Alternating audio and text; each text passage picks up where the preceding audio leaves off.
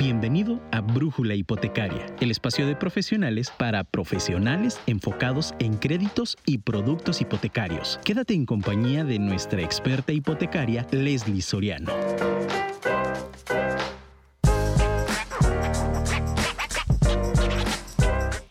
Entre dos amigos, un notario y dos testigos.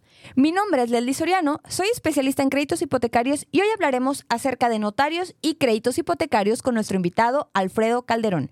Bienvenidos a nuestro programa número 87 de Brújula Hipotecaria. Comenzamos.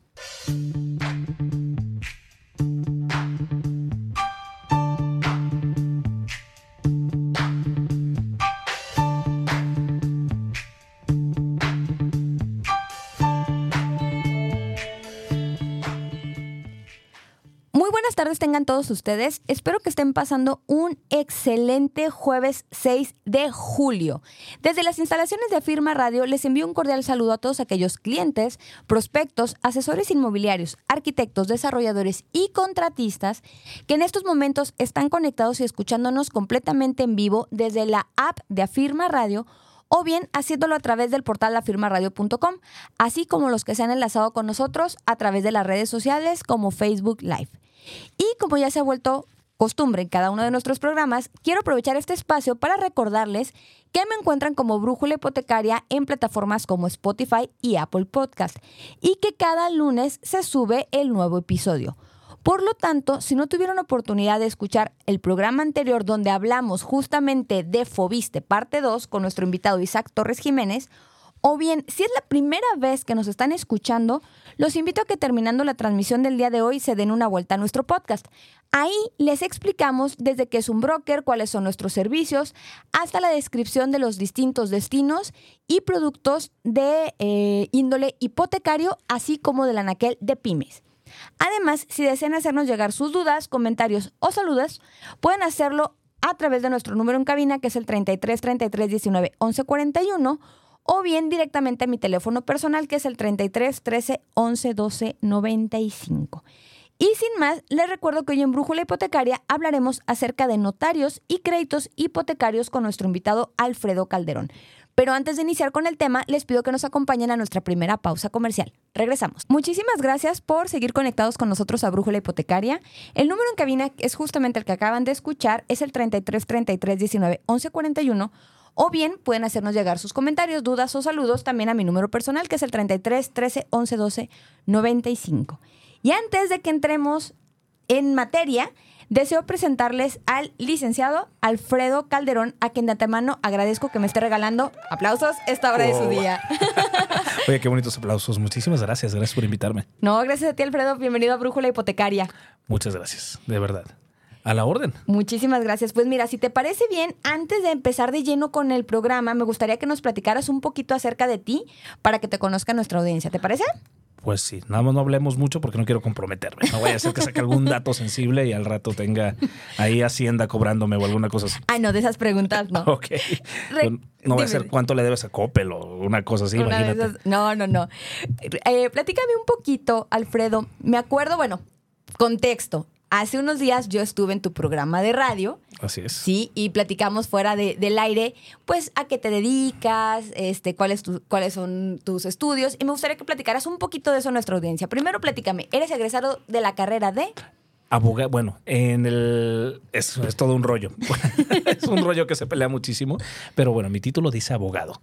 Este, la carrera o la oferta académica es, ya ahorita vas a preguntar, ya, ya vi el acordeón, ahorita vas a preguntar de qué universidad soy egresado, Sí. pero la oferta académica en esa universidad es como abogado, eh, realmente. Eh, otras, otras universidades la tienen como licenciado en Derecho. Este, yo como mi título soy egresado de la carrera de abogado, así como, como tal. Entonces, a eso nos, pues, en, en parte a eso nos dedicamos. Soy abogado. Perfecto, ¿vienes o eres egresado de la universidad? De Guadalajara, honrosamente. De la UDG. Así es, eso es en cuanto a la licenciatura. Eh, tengo ahí unos diplomados que los hice en VM y no en VM, uy, estoy yéndome por otro lado, estoy pensando en, en- estoy pensando en alguien más. No, te- tengo unos diplomados que hice en la UP y también soy, tengo el, el doctorado, perdón, la maestría. La el maestría. doctorado, ojalá ya Yo fuera el dice- doctorado. ándale, yo diciéndote No. licenciado. Sí, La- no, te- tengo la maestría también en Derecho Procesal y esa la hice en la Enrique Díaz de León. Va, perfecto. Ahorita te voy a hacer más preguntas. vas Tú a dale, tú dale. Aquí, aquí contestamos. En la parte de notaría, o bueno, en general, tus años de experiencia son. Mira, en, en notaría o en que estando en notaría tengo desde 2007. Que ya son Ya muchos, que ya no quiero contarlos, la verdad, ya son muchos. Pero también, en, ya en cuanto a derecho registral, como tal, inicié en el 2004, inicié en registro civil del Estado y de ahí estuve un tiempo en registro público de la propiedad y luego ya de ahí brinqué a lo que es notaría. Entonces, este, ya conociendo el sistema registral como tal, ya está un ratito, desde 2004. Un par de añitos, casi nada. Más de los que quisiera acordarme. No, no, no. Pero bueno, la experiencia hacia el maestro. A veces sigues aprendiendo, todos los días aprendes. ¿eh? Eso días se ap- nunca va a dejar y más por el derecho es una cosa que cambia todos los días y es algo que tienes que estar súper actualizado y más porque realmente vivimos en un México de reformas. Entonces, desgraciadamente este México es dicen algunos este, juristas y algunos sociólogos que este el México de los parches actualmente, de los parches legales. Y no es solamente con la actual administración, tenemos desde, yo creo que desde Enrique Peña Nieto, que él que quiso pasar la historia como el gran reformador, empezó a haber varias reformas. Y previo a eso, y esto es un tema que tiene que ver con lo que vamos a tocar el día de hoy, previo a eso, desde ya Felipe Calderón, él ya empezó a manejar todas estas leyes que ahora conocemos como el paquete de protección para re- operaciones de, de- que vienen de recursos de precedencia ilícita, en los cuales pues vienen toda una serie de protecciones que se manejan notarialmente para la adquisición de bienes inmuebles. Eh, y esto empieza desde el, desde el sexenio de Felipe Calderón, cuando es esta gran famosa, no tenemos censura aquí, ¿verdad? No. Perfecto. Entonces, Nos dicen en cabina que no. Sí, porque había el de cabina así, tú dale, tú tírala a todos.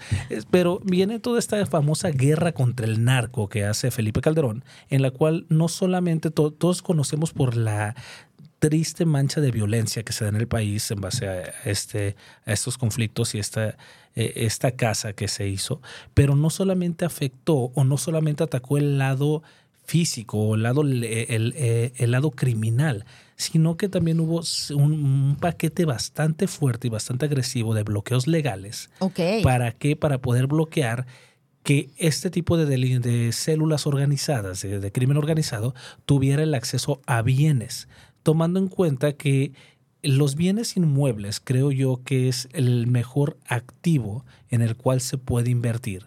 ¿Por qué? Porque a diferencia de otras, otras cosas que puedes invertir, tú puedes invertir en títulos de crédito, puedes invertir en acciones, puedes invertir también en metales preciosos, en joyas, pero corremos el riesgo de una devaluación y corremos o una, despre- una depreciación como tal. Entonces puede ser que el oro en un momento esté valiendo algo y luego hay alguna situación que haga que baje. Este, lo mismo ah, pasa con acciones, este, con títulos de crédito, que puede llegar el momento donde bajan. Afortunadamente en el mercado inmobiliario tenemos que el inmueble, por la misma razón de existir, sigue valiendo. Siempre y cuando tú sigas manteniéndolo en un estado de conservación bueno, el inmueble sigue valiendo e inclusive sigue subiendo y subiendo. Digo, hay gente que pudo haber comprado, yo me, una cosa que me acuerdo muchísimo es el sistema de preventas, que ¿Sí? realmente hay preventas que tal vez sí son, que tú dices, híjole, en cinco años me van a entregar el inmueble, pero al momento que tú inviertes en estas preventas, agarras una, un Un precio tema de plusvalía. y lógico, y cuando te entregan el inmueble, ni siquiera vale, yo creo que ni una cuarta parte de lo que tú invertiste. Ya cuando te lo entregan cinco o seis años después, o a veces hasta diez, porque hay proyectos que, Sí, que se tardan a muy en largo desarrollo. plazo. Pero ya cuando te lo entregan el inmueble vale tres o cuatro veces el valor con el que invertiste. Entonces, realmente ese es el, yo creo que el mercado, la mejor inversión viene siendo esa. Entonces, había mucho esta cuestión de que mucha gente compraba inmuebles con toda esta, este- esta cuestión de prestanombres y demás, y se hace todo este paquete de, de este De leyes y de leyes de protección. No sé ni por qué empecé este tema. Pero nos fuimos de lleno porque estábamos Así es. hablando de los años de experiencia y aparte, este, como decías, con este, con este tema de, de que siempre hay actualizaciones en el derecho, me hablabas de, de la ley que me imagino mencionas o va de la mano con la ley antilavado, que es el tema de los la- es- recursos. exactamente. Es La- correcto. es que la conocemos como ley antilavado, pero legalmente se llama Ley para la Protección de Operaciones de, de recu- con recursos de procedencia ilícita. Ilícita. Así, Ujú. Pero todo el mundo la conoce como la ley, La ley antilavado. antilavado. Ok, que eso es un tema de los que vamos a ir abarcando en el programa.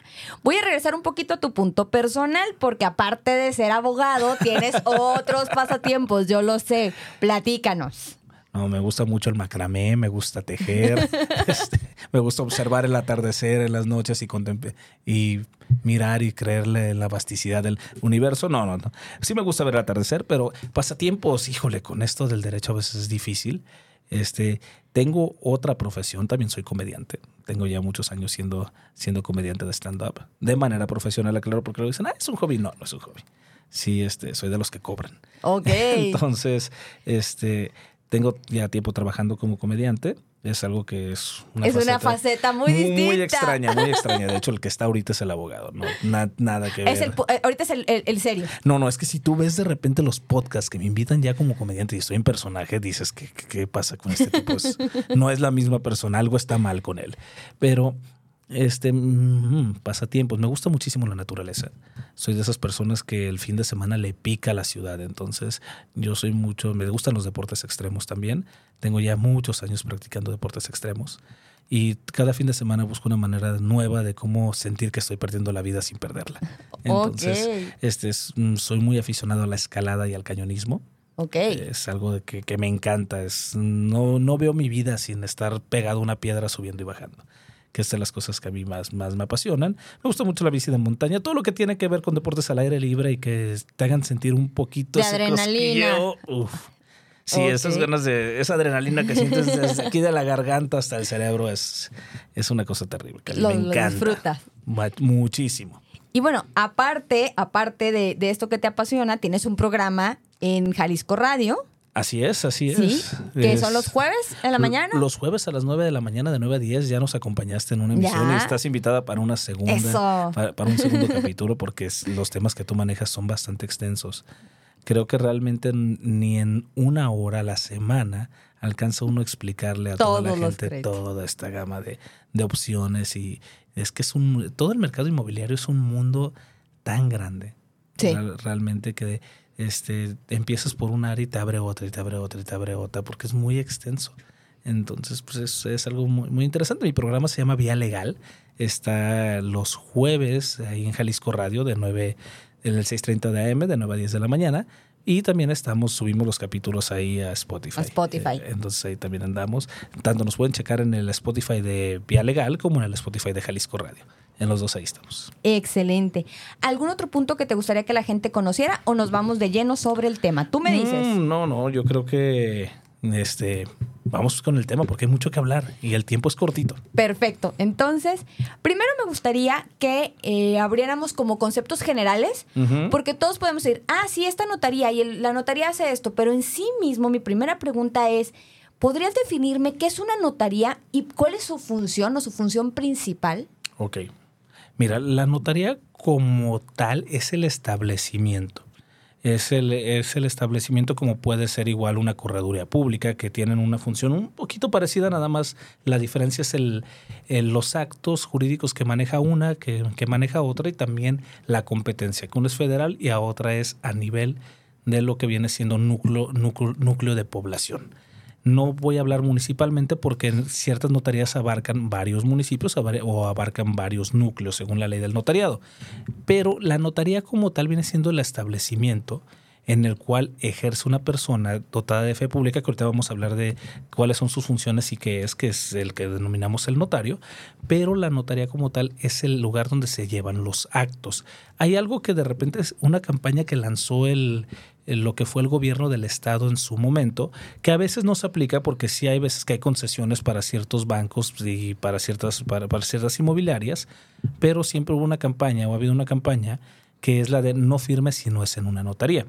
Entonces, ¿por qué? Porque, bueno, sí hay, digo, lo digo abiertamente, pero espero no meterme en más problemas. es que ya me meto todos los días cuando tengo un micrófono eh, aquí, aquí en la cara muchas veces llega a suceder que hay gente que comete fraudes. Claro. Y que realmente te dicen que llevan al notario y no es una persona de una notaría, realmente. Hay, hay, simulaciones muy, muy fuertes y terribles que hemos visto, que de repente hay gente que cree que está comprando y luego resulta que ni siquiera o sea, hay gente que no conoce una, escritura, que en su vida ha habido una escritura realmente. Y sobre todo porque lo que tenemos en las manos es un testimonio, no es la escritura como tal. Todos la conocemos como escritura. Inclusive cuando tú vas con alguien, dice, aquí tengo los originales de la escritura. Y no es un original, es un primer testimonio. El original como tal se firma, en, se firma en la notaría, es un documento el cual tiene un folio tiene ciertos rasgos de identificación y de protección, se firma y se agrega a un archivo llamado el protocolo del notario. ¿Qué son los libros? Son los libros, así es. Así es, son los libros. Este, tenemos diferentes tipos de libros. En un libro van documentos, en otro libro van lo que vienen siendo los folios, y ese es el que se queda ahí. Lo mismo pasa con las actas, por ejemplo, de registro civil. Muchas veces tú dices, yo tengo una original y no, lo que vas y sacas en ventanilla es una copia certificada en una hoja muy bonita color, pero no es la, el acto original. El acto original es con la que te registran y ese se queda en el libro y de ahí no se sale. Nunca va a salir del, del registro. Cuando nosotros hacemos una escritura, lo vamos a hablar más a fondo, pero también intervienen otras áreas en las cuales también se resguarda. Pero por lo general, la notaría es el lugar donde se resguarda todo el protocolo del notario. Eh, hay un duplicado hay un duplicado que se firma al momento. Cuando tú vas a firmar una escritura, vas a firmar dos documentos, el original y el, duplicado.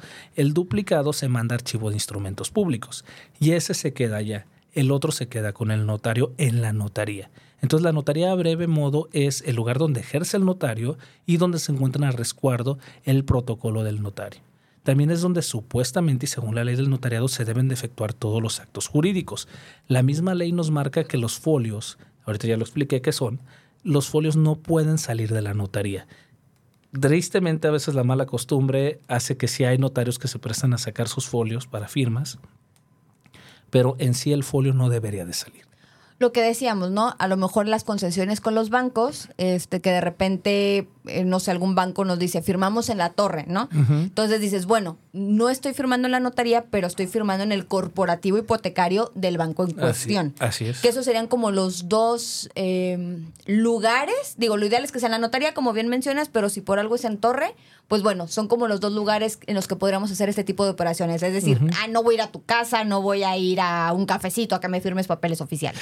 Mira, es que desgraciadamente en la práctica sí pasa. Ah, no, claro, no, en la práctica yo lo sé. O sea, es que, mira, también conseguir clientes, digo, el notario es una institución privada.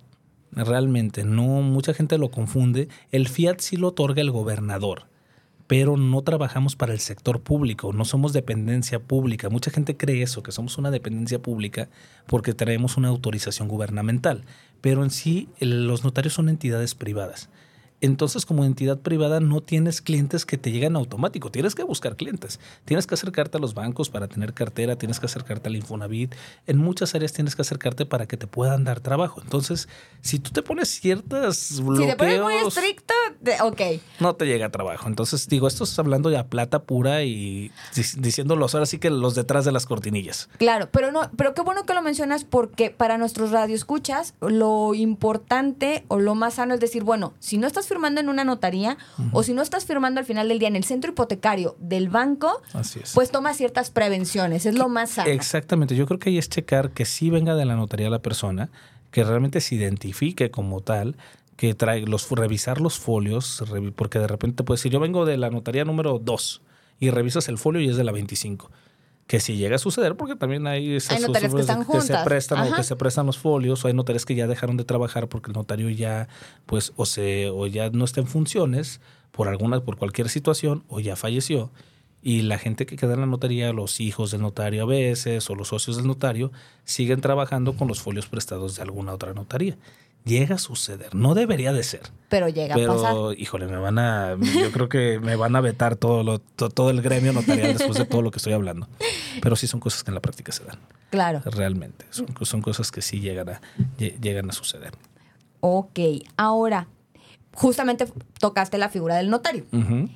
¿Qué es un notario y qué facultades tiene? Ok. El notario viene siendo una persona que está dotada de fe pública por parte del gobierno del estado, por parte del gobernador. Esta, esta fe pública se simboliza con un, un, certificado que se llama Fiat. Okay. El Fiat se lo otorga al gobernador, al notario, después de que pasa ciertos requisitos. Para poder ser notario se hacen ciertos exámenes. Entre ellos no solamente exámenes de conocimiento, sino que también se hacen evaluaciones para ver que es una persona que esté ante la comunidad dotado de buena conducta, de honorabilidad, para poder darle esa, investirlo de fe pública, porque el notario su principal función es dar fe pública de los actos que se pasan entre particulares.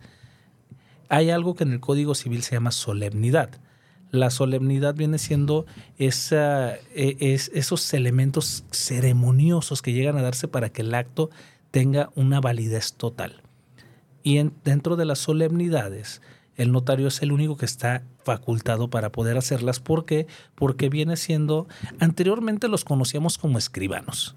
En sí el notario es un escribano o un actuario, más que nada un escribano, que lo que hacían los escribanos en, en los antiguos tiempos era llevar una bitácora de lo que iba sucediendo ante la sociedad y sobre esa bitácora era el registro y cuando tú querías saber si un acto había sido válido, lo que hacías es que acudías a los archivos del escribano y ya decía, ah, ok, sí sucedió así, queremos saber si fulanito le dijo algo a su tanito. Por lo general estaba en las cortes reales. Okay. Mientras el escribano lo que venía haciendo en las cortes reales es que mientras había audiencias del juez con la ciudadanía, los lacayos, plebeyos y demás, el escribano iba apuntando todo. Entonces era la manera que sabían que estaba sucediendo y era la única manera de saber las fes públicas. ¿Por qué? Porque recordamos, esto ya tiene mucha historia es un tema súper interesante. ¿Por qué? Porque anteriormente recordamos que las dotes y las tierras se intercambiaban según lo que entregabas. Tú llegabas con el, con el señor feudal o con el, lo que viene siendo, se me está yendo el nombre en, en España, este, eh, se me están yendo los duques, caciques y demás de las provincias, tú llegabas y entregabas, si fuiste a combatir, entregabas ciertas conquistas y demás, entonces ya te decían, ok, en base a que trajiste tanto, tantos premios o tantos tesoros, te voy a dar este condado, te voy a dar esto. Y entonces ahí ya se registraban las tierras que les entregaban. Y el, el escribano iba registrando todo esto y de ahí es donde salían los títulos de propiedad en, base, en base a, la, a lo que iba determinando el, el, rey.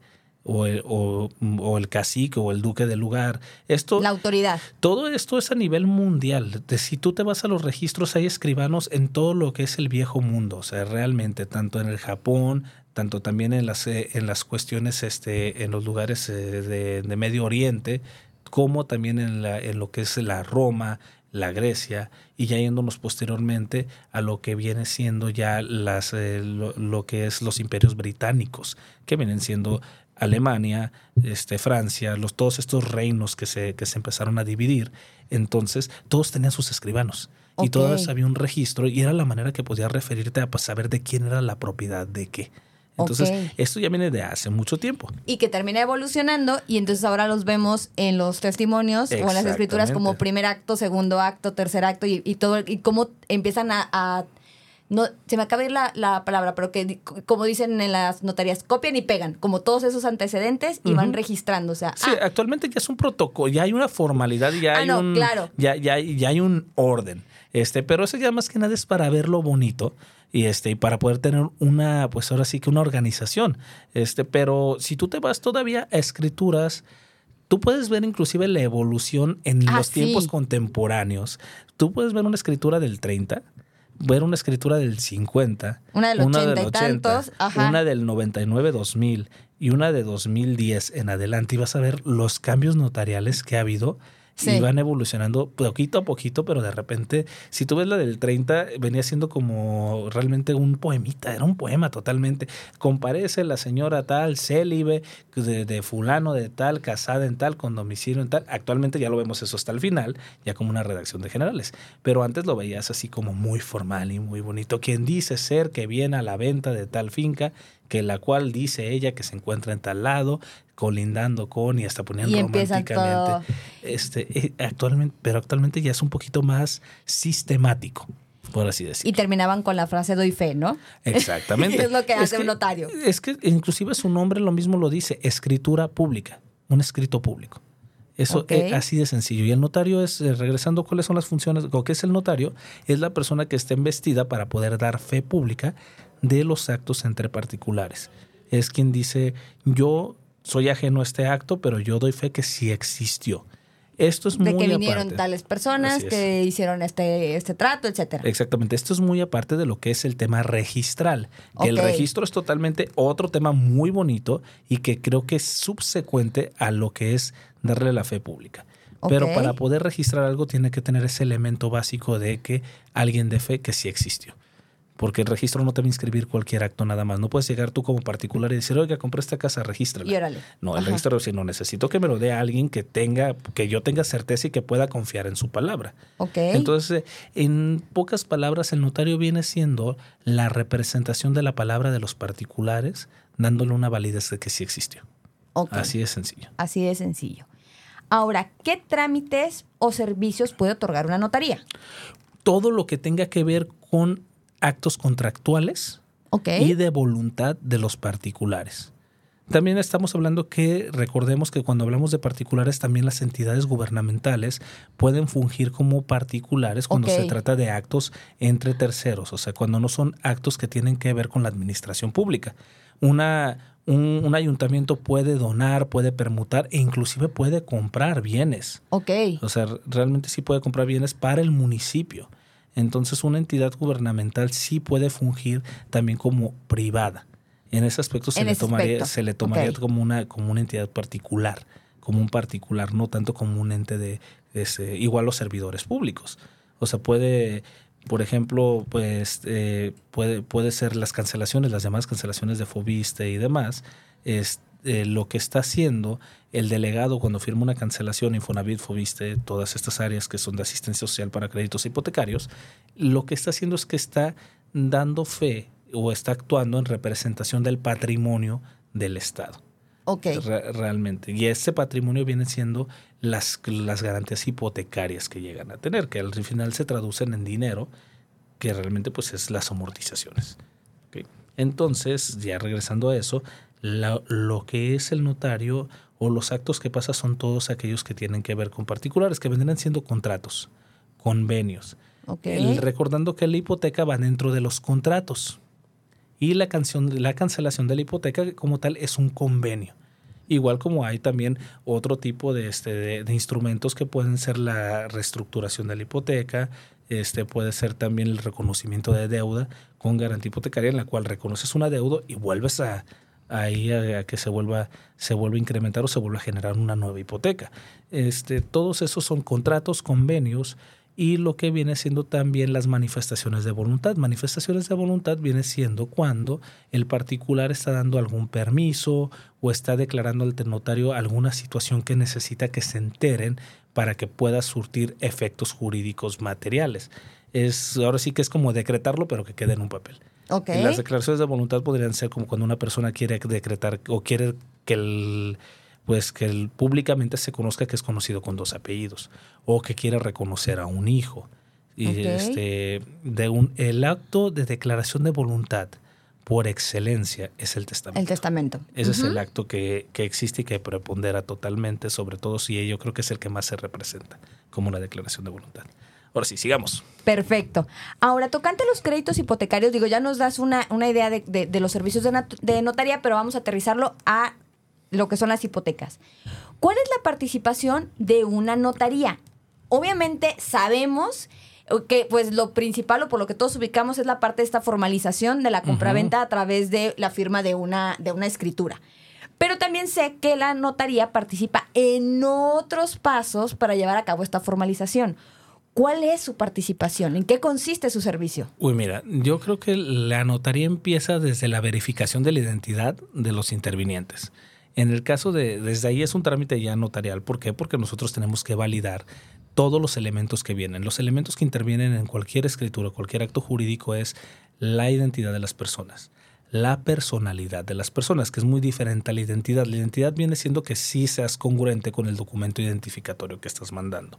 Por ejemplo, si tú dices, hola, yo soy Leslie, soy Leslie Soriano, aquí está mi identificación. Y yo tengo la obligación de verificar que tu identificación o los rasgos que aparecen en esa identificación Concuerden. coincidan con los rasgos que estoy viendo de la persona. Actualmente ya también no solamente pedimos eso, sino pedimos una, una no una evaluación, evaluación, sino más bien una verificación de tus biométricos, que ya lo que se hace es que estamos conectados con el INE y en base a los biométricos que tú ya depositaste en un momento cuando fuiste a tramitar tu credencial de lector, no te acuerdas, pones tus dedos y pones tu, tu imagen facial, nosotros también en notaría verificamos esa situación, verificamos huellas, tenemos lector de huellas de toma de biométricos y con la cámara también verificamos los rasgos faciales y estamos conectados directamente al INE y el INE en cuestión de segundos te dice si es o no es coincida o no coincida con la persona para evitar las suplantaciones. Entonces ese es el primer acto que hacemos. El segundo es verificar, verificar la personalidad. La personalidad viene siendo que tengas la capacidad que dices que, que te ostentas. Que, perdón que te interrumpa, que cuando firmamos una solicitud de crédito nos dice personalidad jurídica. Así es, así es. Que viene siendo, por ejemplo, yo, Leslie Soriano, represento tal empresa o voy a comprar o me voy a comprometer por tal persona o estoy vendiendo a nombre de tal persona. Entonces, para poder demostrar esto, cuando actúas por tu propio derecho, pues la personalidad ya está muy justificada. Pero cuando actúas a nombre de cualquier tercero, tienes que comprobarlo.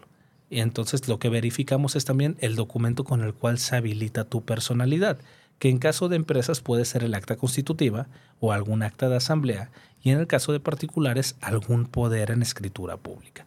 Estos poderes se tienen que revisar en su momento creo que vamos a hablar de ahí lo vi más adelante, pero estos, todos estos documentos se tienen que revisar para ver si sí son fidedignos y también no se han revocado. Eso es en cuanto a la personalidad. Luego viene lo que ya es revisar la titularidad del inmueble que quieres vender que si seas la persona, que si en caso de que seas el vendedor, que si cuentes con la titularidad. ¿Cómo se revisa la, la titularidad? Primero que nada, revisando la escritura, viendo que la escritura sí sea fidedigna, que sí realmente todos los datos que vienen en ella sí sean observables en la vida real y también que esté registrada. La, el cotejo que hacemos del registro es a través de la expedición de un certificado que todo el mundo lo conoce como CLG, y todos lo conocen como certificado de libertad de gravamen, pero no se llama así. Ok. sí, no, no se llama así. De, hecho, el mismo título te lo dice. O sea, tú, ves el, eh, tú ves el título y nunca dice certificado de libertad de gravamen. Así lo conoce la gente. O sea, realmente todo, o sea, el, el, usuario ya llega a conocerlo de esa manera porque es una costumbre que se da desde hace muchísimo tiempo de ver si está, porque decimos, ve si está libre el inmueble. Entonces ahí le llaman libertad de gravamen. Pero el nombre técnico inclusive viene en el mismo documento, es certificado de existencia o inexistencia de, gravámenes con antecedente registral. Así es como se llama realmente. Este, pero todo el mundo le dice CLG. Todo, todo el mundo le conoce como CLG, inclusive en notarías. Todo o te lo ponen en el check y te dicen CLG. Exactamente. Entonces nosotros con el CLG o con el certificado de inexistencia o existencia de gravámenes verificamos tres cosas. Primero que nada que el inmueble esté, esté libre de cualquier situación y este, segundo que la persona que dice que lo está comprando sí sea el titular y tercero y más importante, que sí esté registrado. Esas son las tres cosas que revisamos. Obviamente, si no está registrado, nunca nos va a aparecer el, certificado.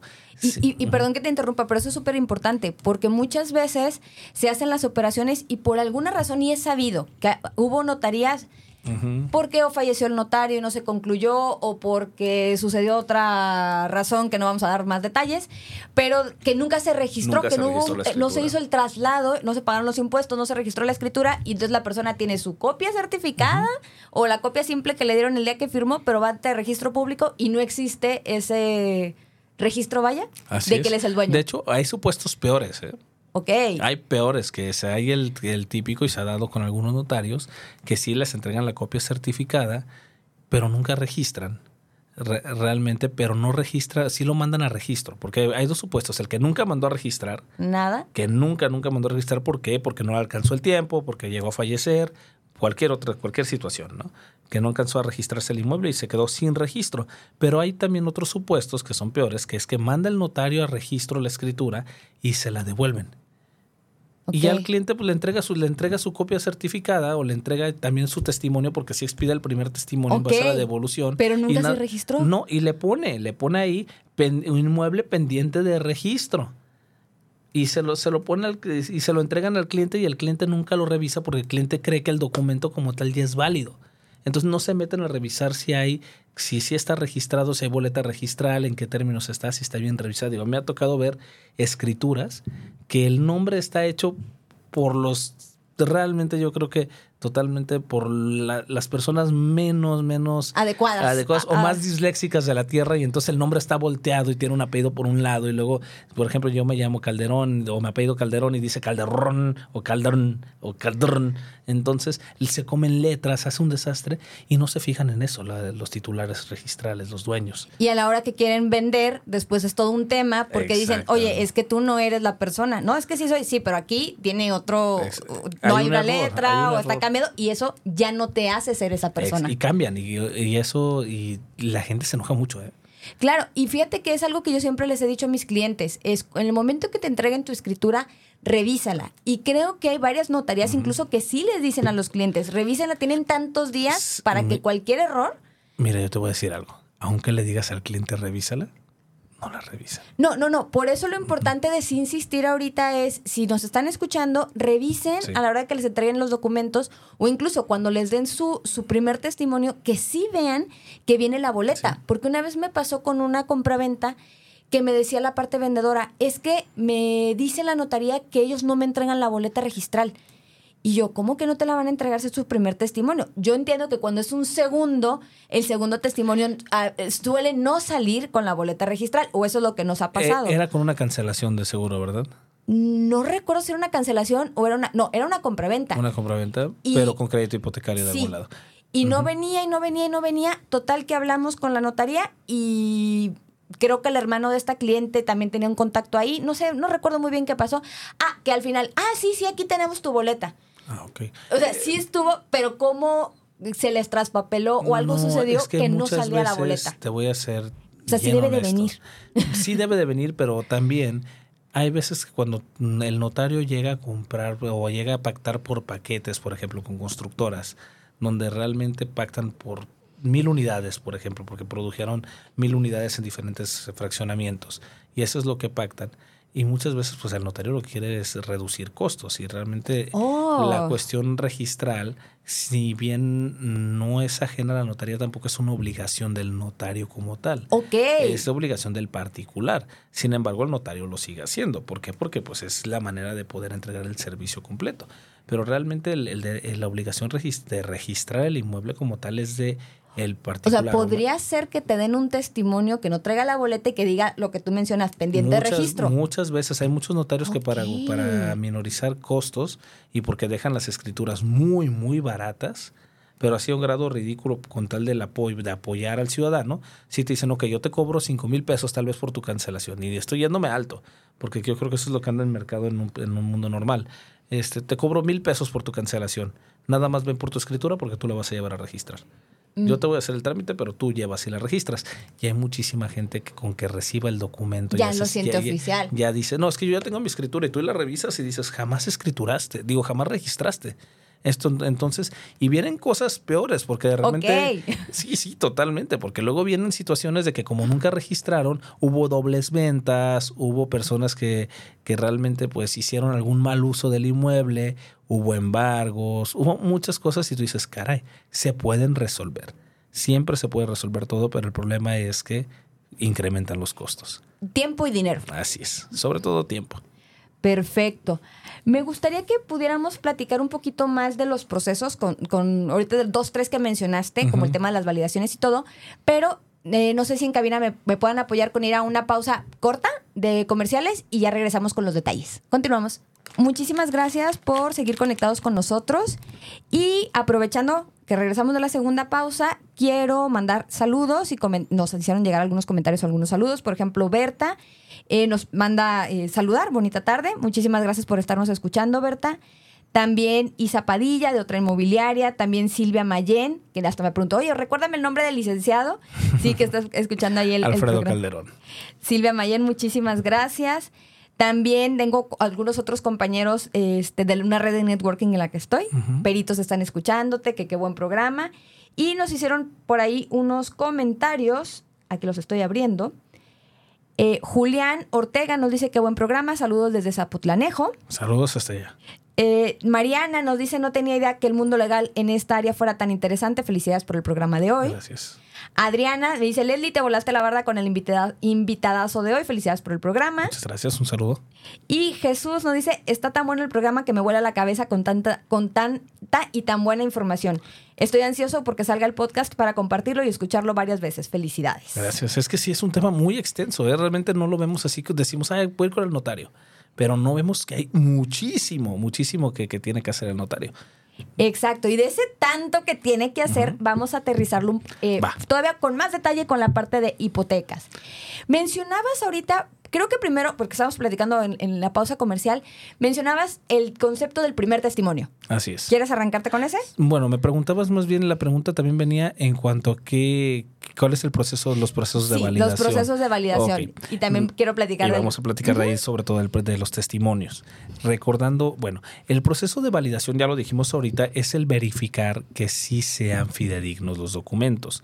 Tú me traes documentos, pero yo no sé si realmente valen, si son los más, los más recientes, sobre todo porque las escrituras van sobre actos subsecuentes, es decir, sale una y la que sigue reemplaza a la anterior. Entonces, si yo tengo un título de propiedad y luego sale otro título de propiedad porque vendí o porque rectifiqué o modifiqué algo, el válido es el siguiente. Entonces, eh, siempre hay una, pues, un- una cadenita de actos que tienen que suceder. Y en cada acto se pone el antecedente. Si tú te vas a la escritura, vas a revisar de dónde viene y cuál es el antecedente. Por eso vemos escrituras delgaditas y luego Sí, vemos sí, unas que parecen unos libros acá Hay bien unas intensos. tremendos que traen unos antecedentes, pero, pero increíbles, increíbles en cuanto a, la- a- a tanta historia que llegan a tener, historia jurídica. Entonces nosotros tenemos que saber si ese documento es real. No podemos basarnos en, en- realmente en la palabra de las personas. Anteriormente vivíamos en un México donde la palabra contaba, pero actualmente todo es papelito habla. Y las mismas leyes te lo dicen, lo verificaste, lo validaste. No, es que me dijo, pues entonces la responsabilidad eres tú, porque tú no te puedes fiar nada más en el me dijo. Tienes que constatar en los diferentes registros y en los asientos registrales para ver si sí está o no está. La validación de lo que son documentos viene siendo el proceso, ya dijimos, el proceso de validación del INE es para ver eh, A la an- persona. ante el INE ver que sí es a la persona. Lo de la personalidad, pues es cuando llevan poderes y todo, revisamos con los notarios que extendieron los poderes si el poder sigue vigente, que es lo más importante. Seguir vigente es que no hayan transcurrido en, el- en lo que es eh, el estado de Jalisco, son por una vigencia de cinco años. Entonces, si fue otorgado en Jalisco, ver que no hayan pasado esos cinco años. Y qué bueno que lo mencionas porque también quiero hacer una aclaración. También dependiendo de la institución que otorgue el crédito hipotecario, es la, lo que ellos te van a tomar como validez. Es decir, en Jalisco sí, tienen una vigencia de cinco años, pero hay bancos que, por ejemplo, me dicen no tiene que tener más de un año expedido porque es política del banco. O, por ejemplo, eh, hay algunos institutos como el Infonavit en el tema de Jalisco, que nos ha tocado en el CESI, que nos dicen no tienen que pasar de tres. Entonces, es verdad que en Jalisco la vigencia es de cinco años, pero dependiendo de la institución otorgante del crédito, es lo que ellos van a tomar para decir si es eh, tu vigencia, sí te la puedo respetar o tienes que sacar uno más reciente. Wow. Sí. Mira, ahora, ahora yo ya aprendí algo nuevo. Sí, es que es- no estamos, nosotros estamos en el área de la formalización jurídica del acto. Y tú estás en el área Exacto. de la ejecución previa al acto. Es Entonces es, correcto. es muy, muy diferente. Pero eh, nosotros lo que hacemos es eso, es validar que los documentos sí sean reales. Ent- Entonces, hablando de los poderes, pues es revisar que no haya sido revocado. También Importantísimo. Muy, muy importante, pues, eh, porque puede ser que, digo, a mí me ha pasado gente que dice, es que me voy a enterar que mi esposo va a vender y tiene un poder a mi nombre y quiero revocarlo, y van a la notaría y lo revocan. Y la persona, digo, ha habido casos donde primero hacen la escritura y luego revocan y ya no entra.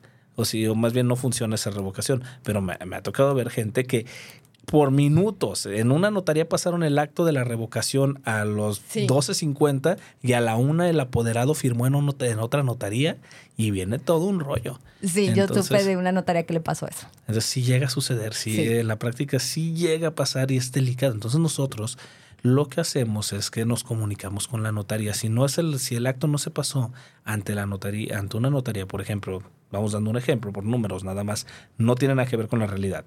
Pero la 1 de Zapopan, por ejemplo, va a pasar un acto y lleva, llevan documentos que pertenecen a la 20 de Tonalá y a las 5 de Tlaquepaque. Entonces, yo notario uno de Zapopan, me tengo que comunicar con el 20 de Tonalá, con el 5 de Tlaquepaque y decirle, oye, tengo este documento tuyo. ¿Me ¿Está puedes vigente? verificar que esté vigente, que no hay algún doque y que sí coincida? Sobre todo que coincida, porque también tenemos la cuestión de los documentos falsos, donde alguien es muy bueno, muy hábil ahí clonando documentos y nada más es el folio digo, perdón, el papel testimonio, porque también se ha dado la duplicidad de papel testimonio, y resulta que ese acto no pertenece al protocolo del notario. Y ya se lo inventaron y con ese van y quieren hacer ciertas ahí Que sí ciertas pasa, ¿eh? travesuras. Uy, sí, sí, sí. Por Sí eso está tan blindado. Desgraciadamente todo esto no ha sido porque el gobierno del estado quiera ser un payaso y porque realmente sean No tiranos. es porque nos quieran complicar la vida, es No. porque eh, la gente encontró el cómo hacer los fraudes. Exactamente. Entre más prevenciones hay es porque más realmente más atrevimiento ha ido a querer dañar una situación jurídica.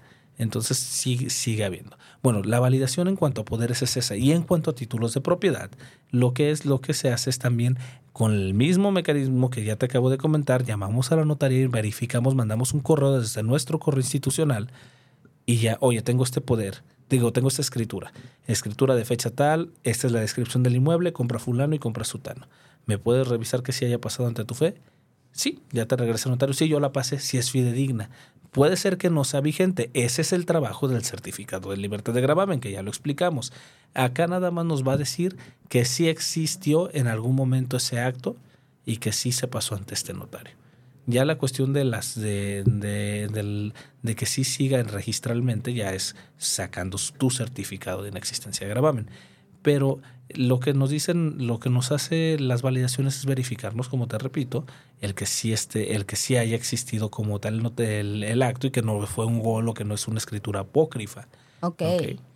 Entonces, eh, nosotros validamos eso. ¿Qué pasa cuando el notario ya no vive?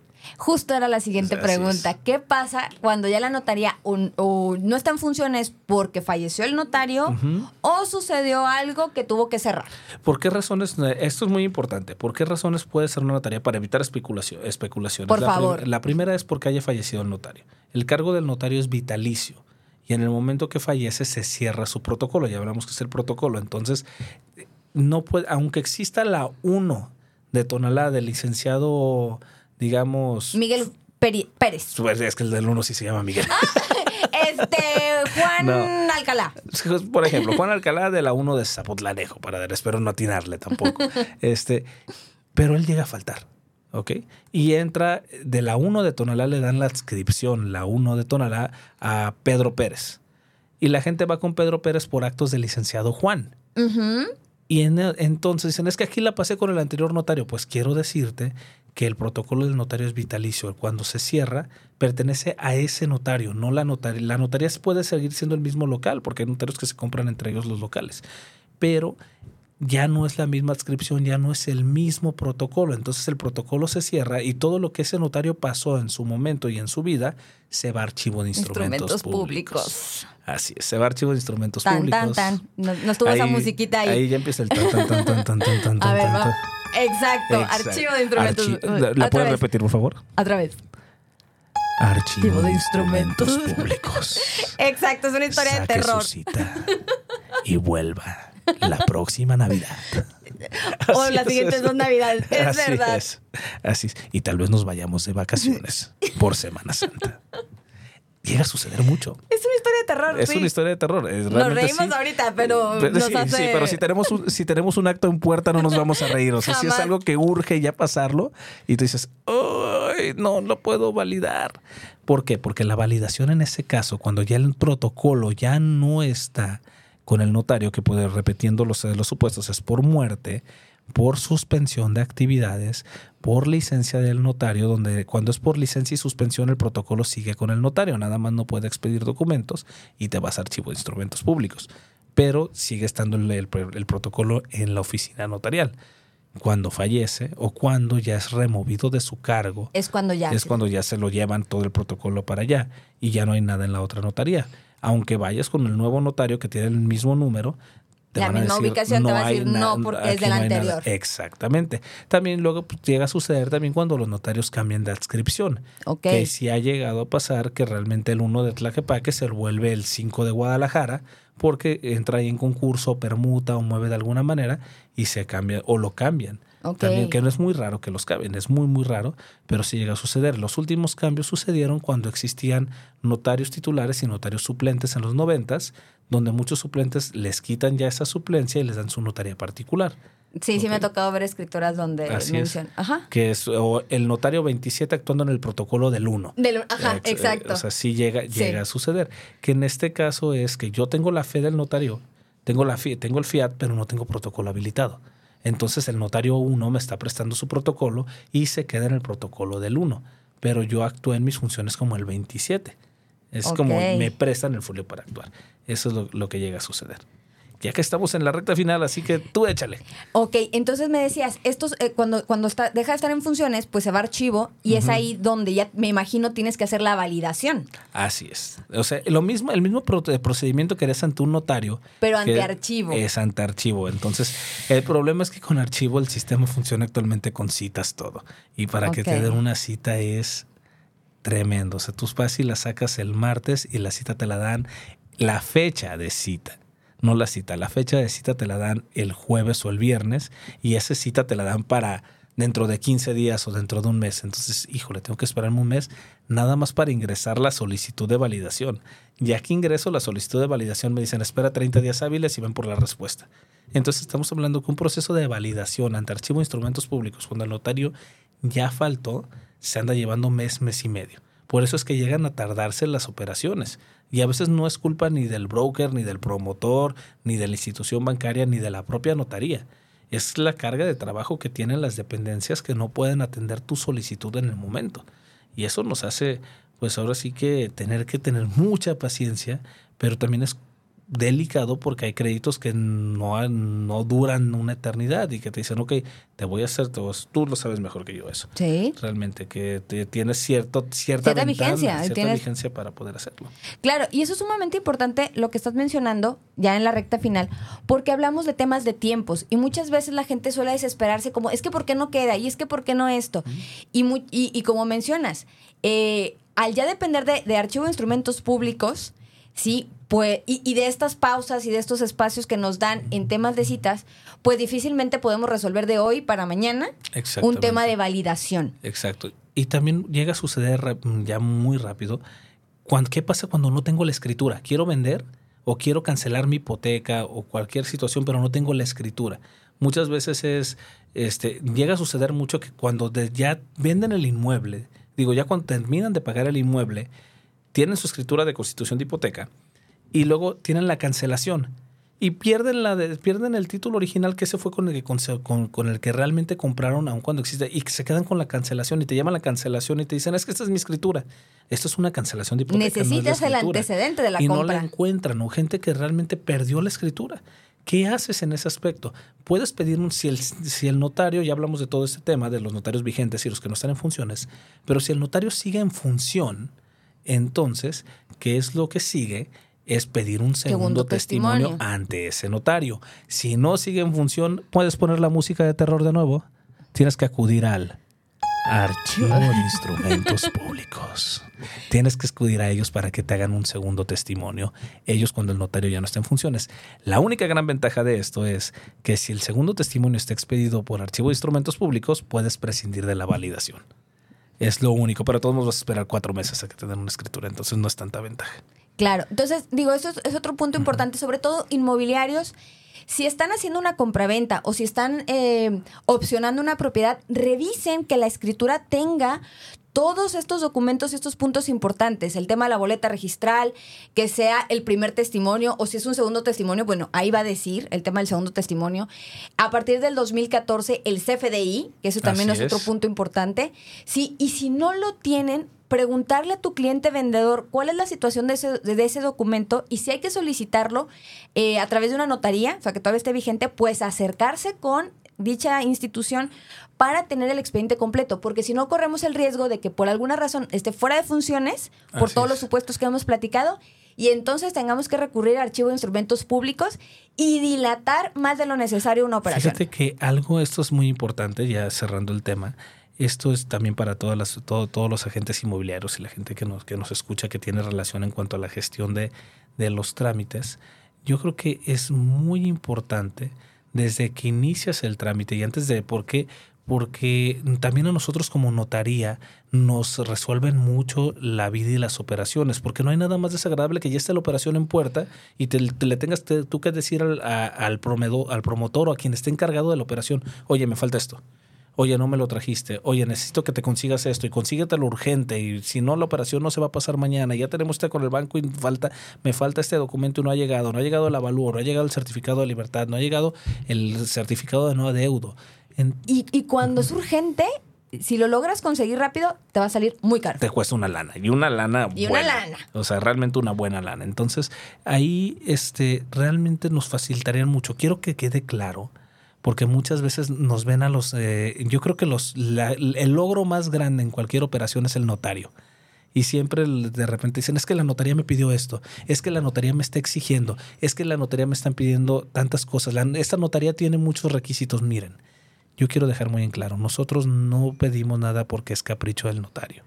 Todo lo que pedimos es porque lo requieren las leyes realmente. Entonces, si te están pidiendo la cédula de identificación fiscal, que ahorita nadie te la quiere dar y todo el mundo se molesta. Pero se la piden. Pero es que la, misma ley te la está pidiendo, la ley del ISR te la está pidiendo que tiene que ir ya exhibida en todas las operaciones para saber que si eres causante, que si eres una persona que está causando impuestos realmente. ¿Y por qué? Porque estamos hablando de dinero. Entonces tienes que saber para dónde va y para dónde viene esto y tienes que estar registrado.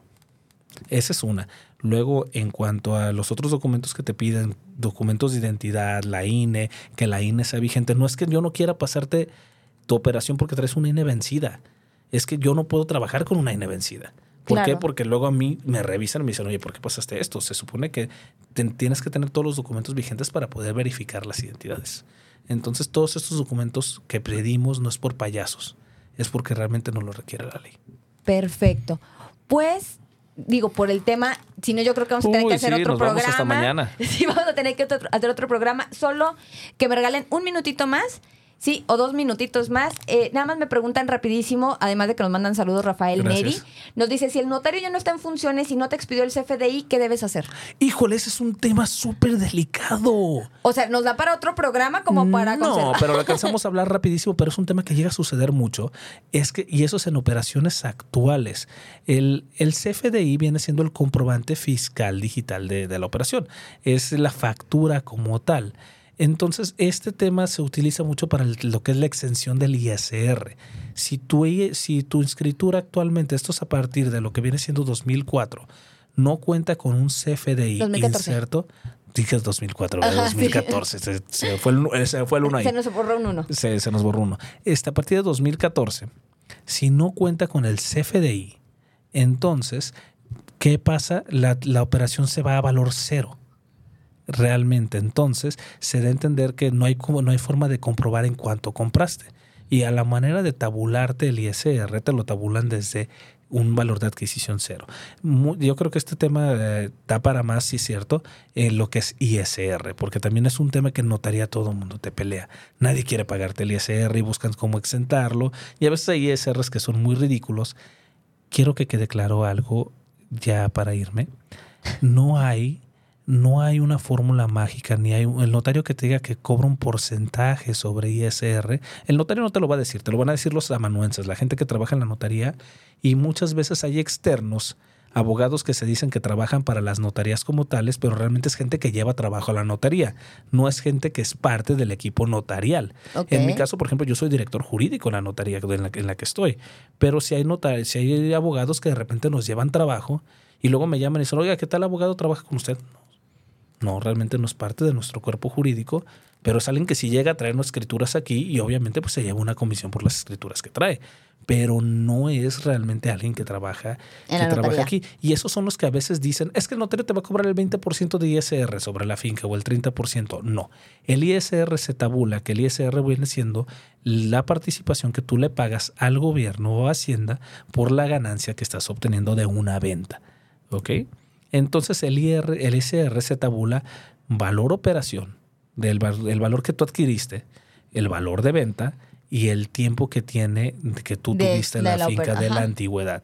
Es decir, si tú compraste en el 90 y, la vendes en, el 2020 o el 23. En el 23, entonces de ese es el tiempo que se va a tomar. Todo esto lo pones en un, en un programa. Tabulador. Decía un, de- decía un amigo notario de allá de Colima. Todo lo meto a la computadora y la computadora es la dice que me dice. Eh, así es un señor ya grande. Y decía, la computadora ahí es la que me dice cuánto voy a cobrar de ISR. Todo esto lo metes al declarar notario y ya te, te aparece ahora sí cuánto es lo que tienes que pagar de ISR. Entonces no hay una fórmula como tal. Ok, entonces aquí lo que podríamos sugerir es si el, lic- el licenciado falleció y no expidió el CFDI, Hay que buscar a la inmobiliaria que, dio, que hizo el trámite. Ok, y en todo caso, vamos a suponer en el peor de los escenarios, que no se consiguió por ningún lado, pues aquí recomendarle a la persona que sí tenga manera o, documentación para la exención. Ahí es muy, ya cuando no hay no hay un CFDI, lo que tienes que buscar es ver cómo te puede auxiliar la notaría para poder exentar, que viene siendo a veces que la que sea casa habitación, que sea la que sea la primera operación dentro del margen de tres años para poder para, para poder vender. que si la INE está con esa dirección, los recibos de CFE, o sea, sí habría que buscar comprobar que la habitó Así para es. poder hacer la extensión, porque si no, entiendo que partiríamos desde valor cero hasta el valor de operación. Exactamente. Y todo eso es el margen de utilidad. Exactamente, o sea, tú si tú vendes en un millón ochocientos, no tienes FDI, te van a tabular el ISR sobre un millón ochocientos como utilidad.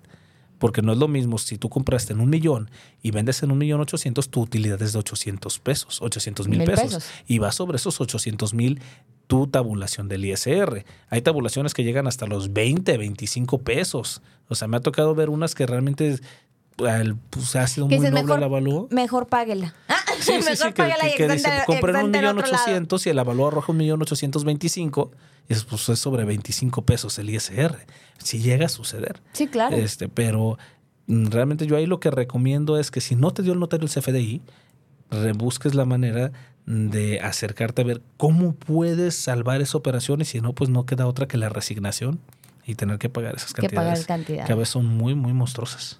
Sí, entonces sí busquen el cómo sí a través de las exención, de los documentos de Yo creo que mucho es la prevención. Si tú lleves que va a haber un problema de este tipo, acércate con un especialista en el tema para que te pueda ayudar y no llegues hasta el momento donde ya lo necesites tener que hacer todo esto. De hecho, eh, ya para concluir con el programa, en, en nuestro podcast existe un episodio específico del ISR y es un, es un eh, contador, un fiscalista, si, es, si mal no recuerdo, esa es la especialidad. Sí, y, o bueno, la, sí, su especialidad. Cuando dije especialista en el tema, justamente a eso me refería. Acércate a un fiscalista. a un fiscalista. Acércate a un y fiscalista. eh, en el pro- mismo programa nos dice todos los cómo y si no, ahí también tienen el contacto. Porque sí es importante. Si ya saben o ya identificaron que van a tener un problema ahí, es mejor prevenir Sí. que estar llegando a fechas de firma y tener que cancelar incluso la No, operación. imagínate cuando hay un contrato firmado, Exacto. cuando hay un contrato previo y ya te metes en un problema. Ahora sí, ya nos vamos a ir. Solo Olivia nos dice conocer información como la que presentan es vital para tener buenas transacciones. Qué buen programa. Marcela, me han dado mucha claridad en este programa. Sigue así, Leslie, buen programa. Gracias, Rodrigo. Buenísimo el programa de hoy. Que regrese el invitado. Ah, Yo creo que sí vamos a tener que agendar otra gracias. cita. Y si esta información les hizo sentido y además desean darnos la oportunidad de que llevemos su trámite, contáctenos para que podamos atender de manera personal su caso. Me encuentran en mi página de Facebook como SG Brokers con el logotipo de SOC Asesores. Sí, en mi correo personal que es lsoriano.socasesores.com o en mi teléfono 33 13 11 12 95. ¿Dónde te pueden encontrar? Mira, no me, no me puedo publicitar. podemos dar el nombre de la tal, pero, notaría. ve- Pero este, doy mi correo electrónico si tiene alguien alguna duda o si quieren de repente consultarme alguna situación notarial. Mi correo electrónico es hal-cal.hotmail.com. Ahí estoy a la orden para poder recibir cual- cualquier situación. Entonces, eh, por ahí pueden escribirme. De todas maneras, cualquier duda pueden contactarse conmigo y les doy el contacto de el maestro. Yo diciéndote Uy, principal, no, no. licencia- de Alfredo Calderón. Mira, yo nunca, yo, yo siempre he dicho que el título no hace a la persona, entonces no pasa nada. De Alfredo. Muy bien. Pues Gracias muy- por escucharnos. Gracias, gracias a todos ustedes, gracias porque nos extendimos un poquito más, sí, del tiempo y bueno, Dios primero nos escuchamos el próximo jueves en punto de las 3 de la tarde. Esto fue Brújula Hipotecaria, soy Leslie Soriano y nos vemos en tu próximo crédito. Adiós. Sin lugar a duda, hoy tenemos la dirección correcta. ¿Y hacia dónde vas tú? Escucha nuestro siguiente programa y conviértete en un experto broker hipotecario. Te esperamos el próximo jueves en punto de las 3 de la tarde.